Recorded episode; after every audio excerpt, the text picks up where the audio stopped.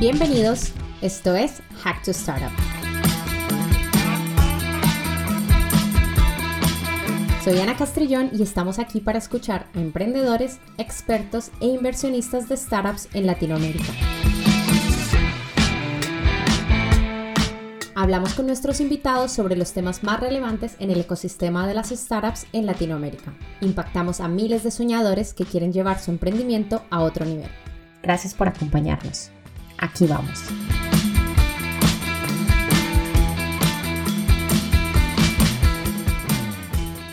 Hola a todos y a todas, bienvenidos a Hack to Startup. Hoy tenemos un invitado de lujo, Carlos de la Pradilla, cofundador y CFO de Polymath Ventures. Una de las características principales de Polymath Ventures es la creación de las empresas 100% in-house. El proceso va desde la construcción del preconcepto hasta la implementación del modelo, Carlos, muchísimas gracias por aceptar la invitación y qué rico poder tenerte en este espacio. Gracias a ti, Ana, por la invitación. Bueno, pues vamos a arrancar. ¿Por qué no nos cuentas un poquito más quién es Carlos? ¿Cómo surgió Polymath Ventures? ¿Y qué realmente hace Polymath Ventures? Sí, por supuesto. Eh, te cuento, pues eh, yo soy español, tengo 45 años, eh, tengo dos hijos de 8 y, 6 años y, y, mi relación con, con Polymath Ventures empezó en el, en el año 2013, pero antes de eso había desarrollado principalmente mi carrera profesional en, en Private Equity. Trabajé durante 10 años en un fondo de Private Equity que hacía inversiones de tamaño medio en, en España y Portugal. Ese fondo eh, en el año 2011 empezó a hacer operaciones en, Brasil y abrió oficinas. Y en el 2013 eh, abrió también oficinas en, Colombia y en Ciudad de México. Y yo fui pues el socio responsable de la oficina de Colombia. ¿no? Em, Además, eh, durante el tiempo que, estuve en ese, en ese, fondo de private equity, eh, cofundé dos empresas junto con un compañero del máster em, en el sector de la energía renovable y en el sector de la nanotecnología para la construcción y el agro. Entonces, en el año 2013, conocí por primera vez a Wenji. Wenji es la CEO y, cofundadora de, de, Polymath Ventures. Estaba comenzando el proyecto justo en ese momento. ¿no?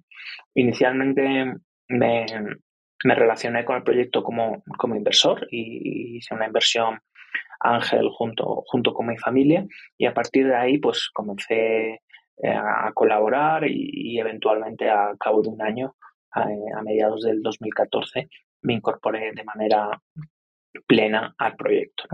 Adicionalmente a, toda, toda la labor que, que, he estado desarrollando en Polymath, pues también he, sido bastante activo en, inversión ángel, en, startups, al principio en España y luego ya posteriormente en Latinoamérica.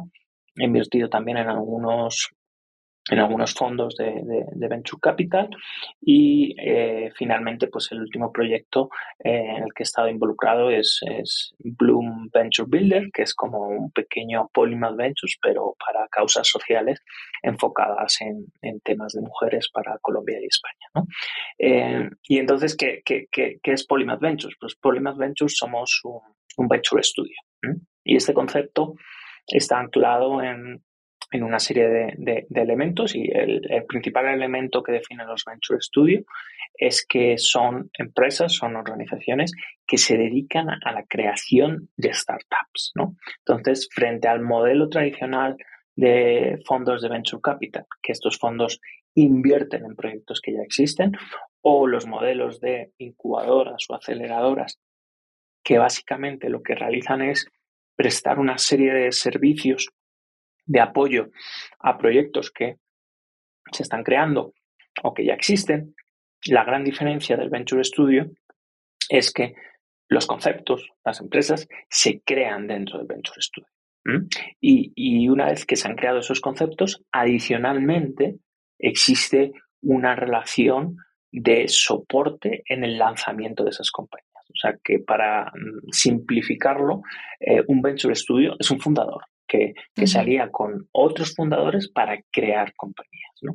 Ese es desde el punto de vista de cómo funcionan los Venture Studio. Un punto adicional de Polymath es que eh, nuestra organización está enfocada a crear compañías en Latinoamérica y crear compañías con modelos digitales que se enfoquen a cubrir necesidades de la clase media en Latinoamérica. Vale, eh, Carlos, eh, una pregunta, porque no, realmente mi conocimiento de Venture Studios era poco, o sea que he aprendido en lo que me has dicho bastante y sobre todo en la diferencia entre que hay en Venture Studio y Capital. Me, me, surge una pregunta sobre esto. Eh, como ustedes empiezan desde el principio, realmente están creando la empresa con el, con el, fundador, cuéntame un poco la importancia del talento en ese proceso de construcción de compañías. Pues es, es, es clave. Eh, realmente en nuestro modelo al final se ancla, se ancla en dos grandes pilares, ¿no? Eh, uno es el talento y otro es el capital. Y para eso se construye una metodología que intenta aunar ambos, ambos pilares. En, el caso del talento, pues eh, es, es, es, la, la, base de este proyecto porque, porque al final, especialmente en un modelo como el nuestro, que está enfocado a la clase media latinoamericana, realmente las necesidades son bastante obvias. Las necesidades. Luego las soluciones, pues obviamente no son tan obvias y lo que no es obvio para nada es la implementación.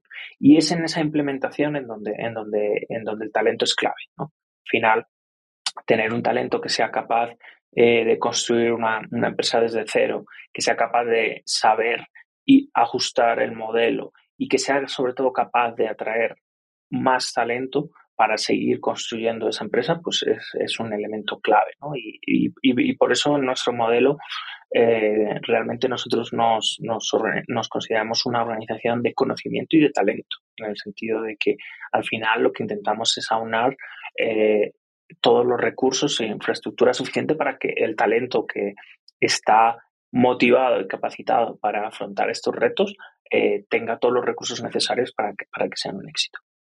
Me parece un modelo súper interesante y hay algo que has dicho que ustedes están empoderando esa clase media en Latinoamérica a través del Venture Studio. Y tengo varias preguntas en, al respecto. ¿Por qué la clase media? Y, cuéntame algunos ejemplos, ejemplos de, empresas que tienen actualmente en su portafolio. Hmm. Bueno, ¿por qué la clase media? Hay, dos elementos, ¿no? Hay uno que es eh, el, macro desde el punto de vista de oportunidad, eh, que es pues, eh, el entendimiento que existe una oportunidad clara de crear nuevos productos y servicios para la clase media, soportado pues, por una, una serie de tendencias macro que, que, lo hacen atractivo. Y, digamos que esa es la parte más económica, más racional de por qué la clase media. Luego existe una que para nosotros es mucho más fundamental, y es el propósito de queremos que, que Polymath como organización sea capaz de, a través del emprendimiento, eh, generar un impacto económico, pero también social. ¿no? Y para generar ese impacto, ese impacto social, eh, nos enfocamos en la clase media porque al final consideramos que, que es la que puede hacer que la región se transforme y que pueda cubrir pues, las carencias estructurales que, que siempre ha tenido. ¿no? Y construyendo esa clase media eh, es, es, nuestra manera de intentar ayudar a esa, a esa transformación. Y, la, y te preguntaba también un poquito eh, algunos ejemplos de, de empresas que tienen actualmente. Sí. Pues, pues te puedo dar tres ejemplos de, de las compañías que, que, que llevan más, eh, más tiempo desarrollándose dentro de Polymath. ¿no? la primera es Aflore. Aflore es una compañía de, de servicios financieros enfocada a prestar eh, capital a personas que o bien no están dentro del sistema bancario o que tienen una interacción con el sistema bancario muy limitada. Eh, y eso se hace además a través de, un canal de distribución que, que, está anclado en consejeros independientes. Es decir, es replicar un poco el modelo de venta directa que tan implementado está en la región, pero para los servicios financieros y entendiendo el fuerte componente de comunidad que existe en la región, en donde realmente las relaciones sociales son la base de la confianza.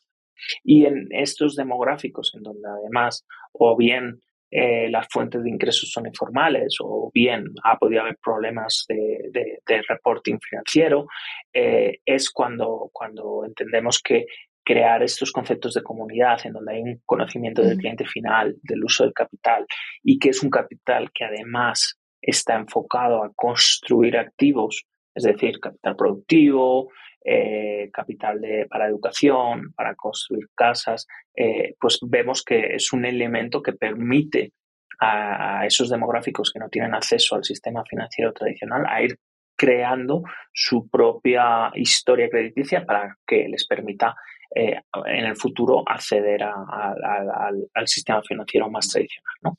Ese, es, por ejemplo, es un ejemplo. Otro ejemplo es Elenas, que es una, es una red eh, de vendedoras a través de redes sociales que venden productos eh, a través de estas redes sociales y, Elena es lo que les permite, es una plataforma de eh, aprovisionamiento de productos, de herramientas de marketing, de gestionar todo el proceso de pago y el proceso logístico.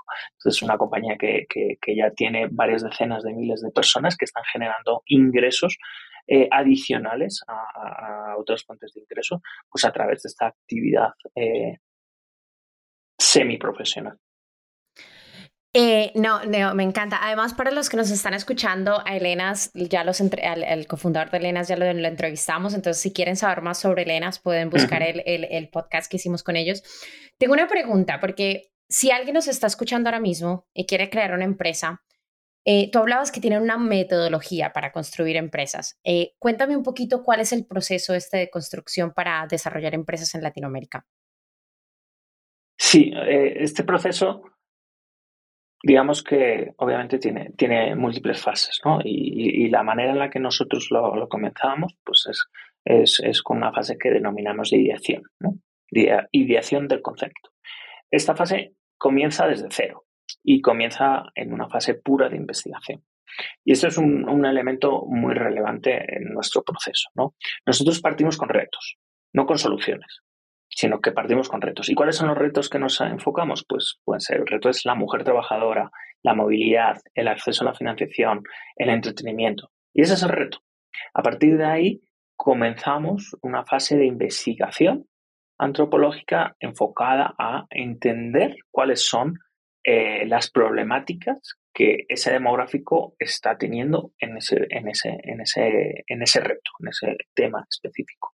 A partir de ese entendimiento comienza pues eh, a, visualizarse unas determinadas áreas de oportunidad que normalmente están ancladas en unas problemáticas que suelen ser muy profundas. Eh, de esas áreas de oportunidad, pues ya comenzamos un proceso eh, que es mucho más expansivo, mucho más de creación, de empezar a pensar conceptos que eventualmente pueden solucionar esos problemas dentro de esas áreas de oportunidad. Y ahí se pueden llegar a desarrollar 300, 400 conceptos muy de alto nivel que luego se empiezan a ajustar, a unir, a, fusionar.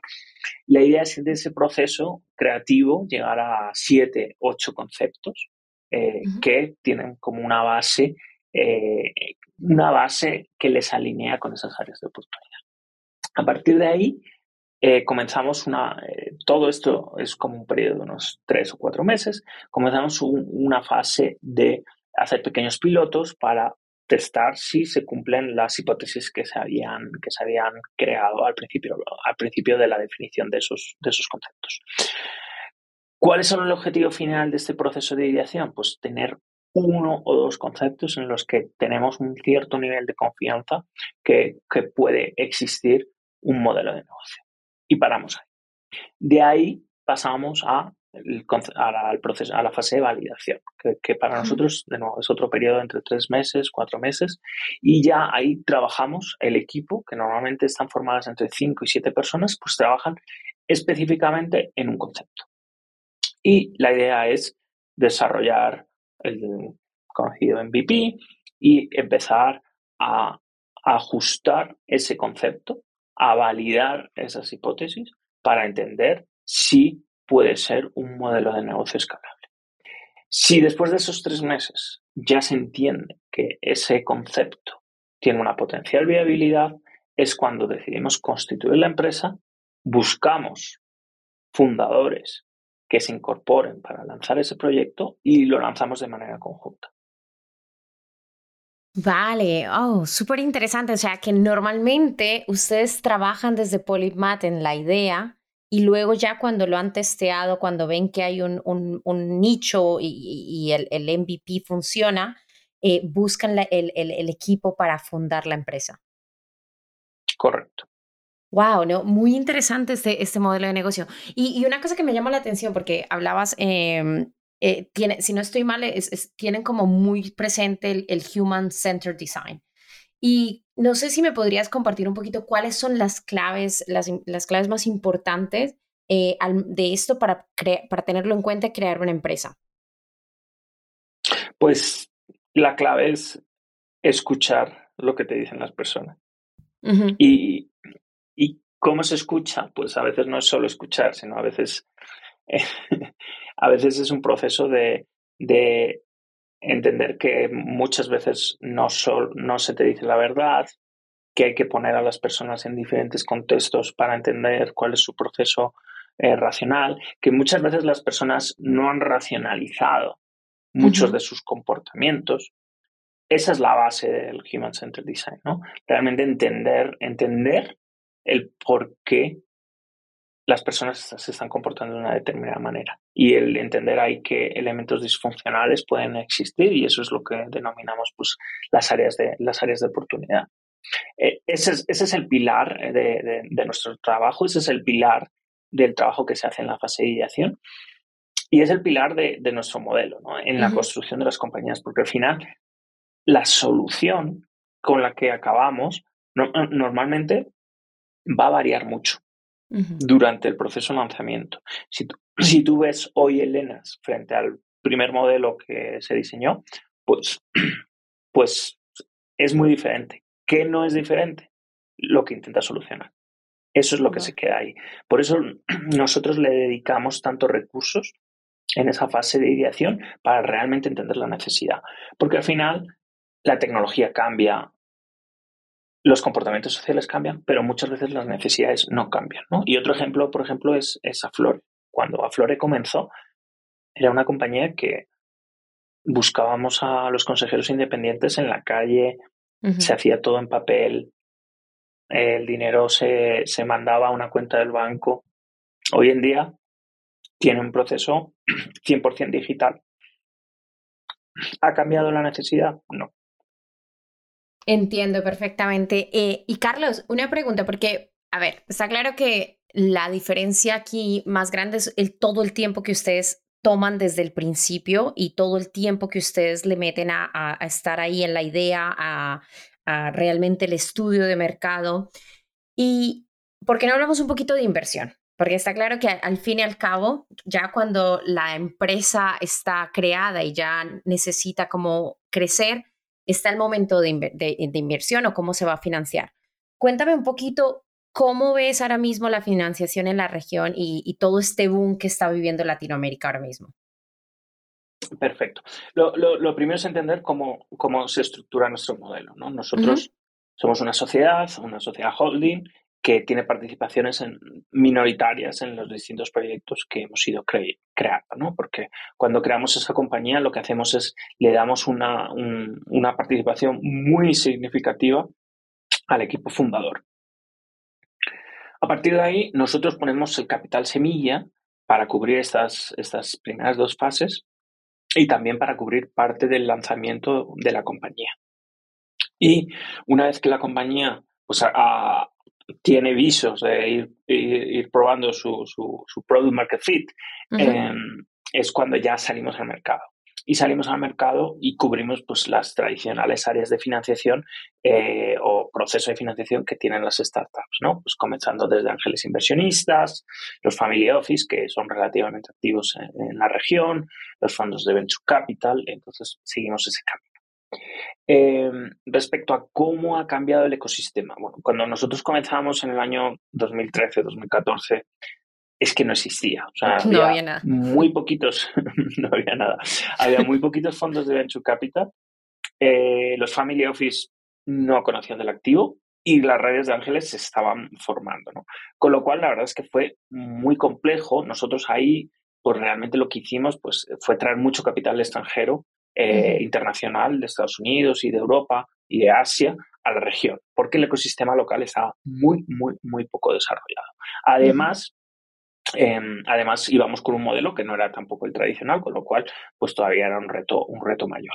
Yo creo que eso ha, ha ido evolucionando, pero realmente cuando se ha hecho, cuando se ha producido el cambio fundamental ha sido en los dos últimos dos años y medio. Obviamente Brasil tuvo un desarrollo mucho más fuerte desde, el 2013-2014, eh, pero si consideramos el resto de Latinoamérica quitando Brasil, eh, ese cambio pues, se produjo a, final, a finales del 2018, ¿no? en, donde, en donde claramente eh, la incorporación de los fondos internacionales a la región ha dinamizado todo el ecosistema y ha hecho que eh, el acceso a las fuentes de financiación eh, sea mucho más fácil de lo que había anteriormente y sobre todo que haya acceso eh, en todos los, en los diferentes periodos de crecimiento, ¿no? Porque salvo quizá en las etapas más, más, más tempranas, el resto de las etapas están suficientemente cubiertas desde el punto de vista de acceso a capital.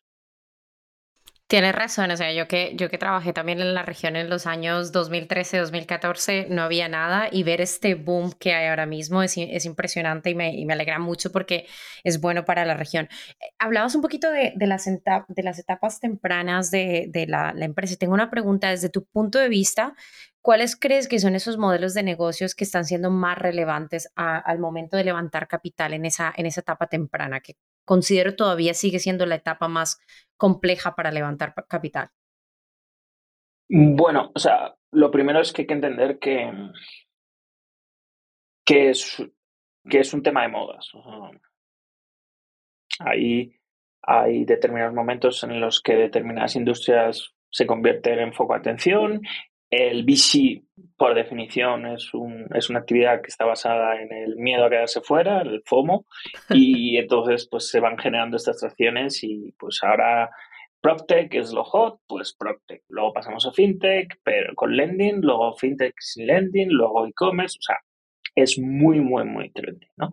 Em, si nos sacamos un poquito de eso, pues al final, ¿qué es lo que vemos en la región, en Latinoamérica? Pues, pues que son los modelos de negocio que, se están intentando cubrir son muy básicos, o sea, básicos desde el punto de vista de necesidades, ¿no? Porque al final las carencias eran, eran bastante fuertes. Quizás lo que más echamos en falta, menos nosotros, es que todavía no hay un, un claro, claro foco hacia, hacia, hacia la clase media eh, y hacia ese segmento más informal o de pequeña empresa, aunque eso empieza a estar cambiando y, ya se empieza a ver mucho más, muchos más proyectos enfocados hacia eso, ¿no? Pero, pero hoy en día, pues, ¿qué es lo que realmente está siendo, está siendo pues, eh, las principales industrias? Pues todo el tema relacionado con fintech, eh, todo el tema relacionado con e-commerce y yo creo que si estamos viendo una industria que está cogiendo mucha más pujanza, pues sea para mí todo lo relacionado con agro,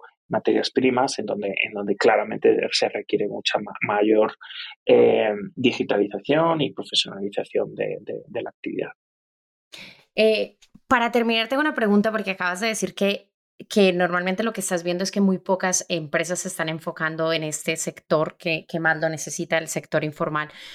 Eh, para terminar la sesión de, estas preguntas, ¿por qué no nos cuentas un poco más el futuro de Polimat y qué, y qué otras empresas que puedas decirnos, que puedas contarnos, están pensando en lanzar o qué otros problemas están, eh, están pensando en, en cubrir para el futuro? Sí, pues nuestro futuro no queremos abandonar nuestro propósito, vamos a seguir eh, trabajando y pensando en, las necesidades de la clase media. Queremos, queremos tener un ritmo de lanzamiento de compañías, de aproximadamente dos compañías al año. Em, y hoy en día pues estamos, creemos que tenemos la, infraestructura suficiente y estamos en proceso de levantamiento de capital para lograr ese objetivo de, creación de compañías eh, con los mismos focos. ¿no? Al final, pues el acceso a la financiación es clave. Eh, la, posibilidad de generar ingresos alternativos a través de nuevas modalidades de comercio, a través del e-commerce, creemos que, es clave. Y también entendemos que existen múltiples industrias en donde se requiere una mayor formalización, tanto, tanto desde el punto de vista de operación, o sea, desde el business to business, como hacia, hacia los consumidores. ¿no? Eh, entonces, vamos a seguir haciendo eso claro foco y, ya tenemos en, nuestro, en nuestro pipeline de proyectos pues eh, lanzar un, un, tema en fintech para este año y estamos trabajando también algunos temas relacionados a, asistencia domiciliaria. Eso, digamos, es, es, como, el, como los proyectos más a corto plazo que tenemos listos para comenzar a trabajar en ellos.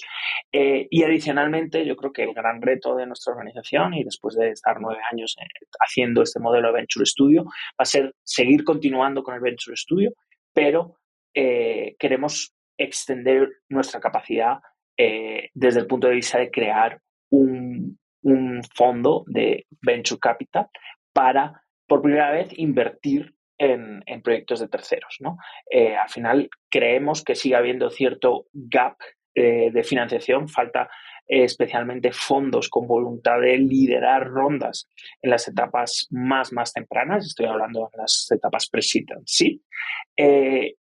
y ahí es básicamente donde enlaza pues, con, toda, con toda nuestra experiencia, nuestro track record de constructores de compañías, de emprendedores, eh, y en donde además vemos que la infraestructura que hoy hemos construido dentro del Venture Studio, en donde, en donde pues, somos más de 40 personas, tenemos capacidad operativa para apoyar a las compañías en esas etapas más tempranas, ¿no? y apoyar a las compañías desde una ronda SID hasta una ronda A.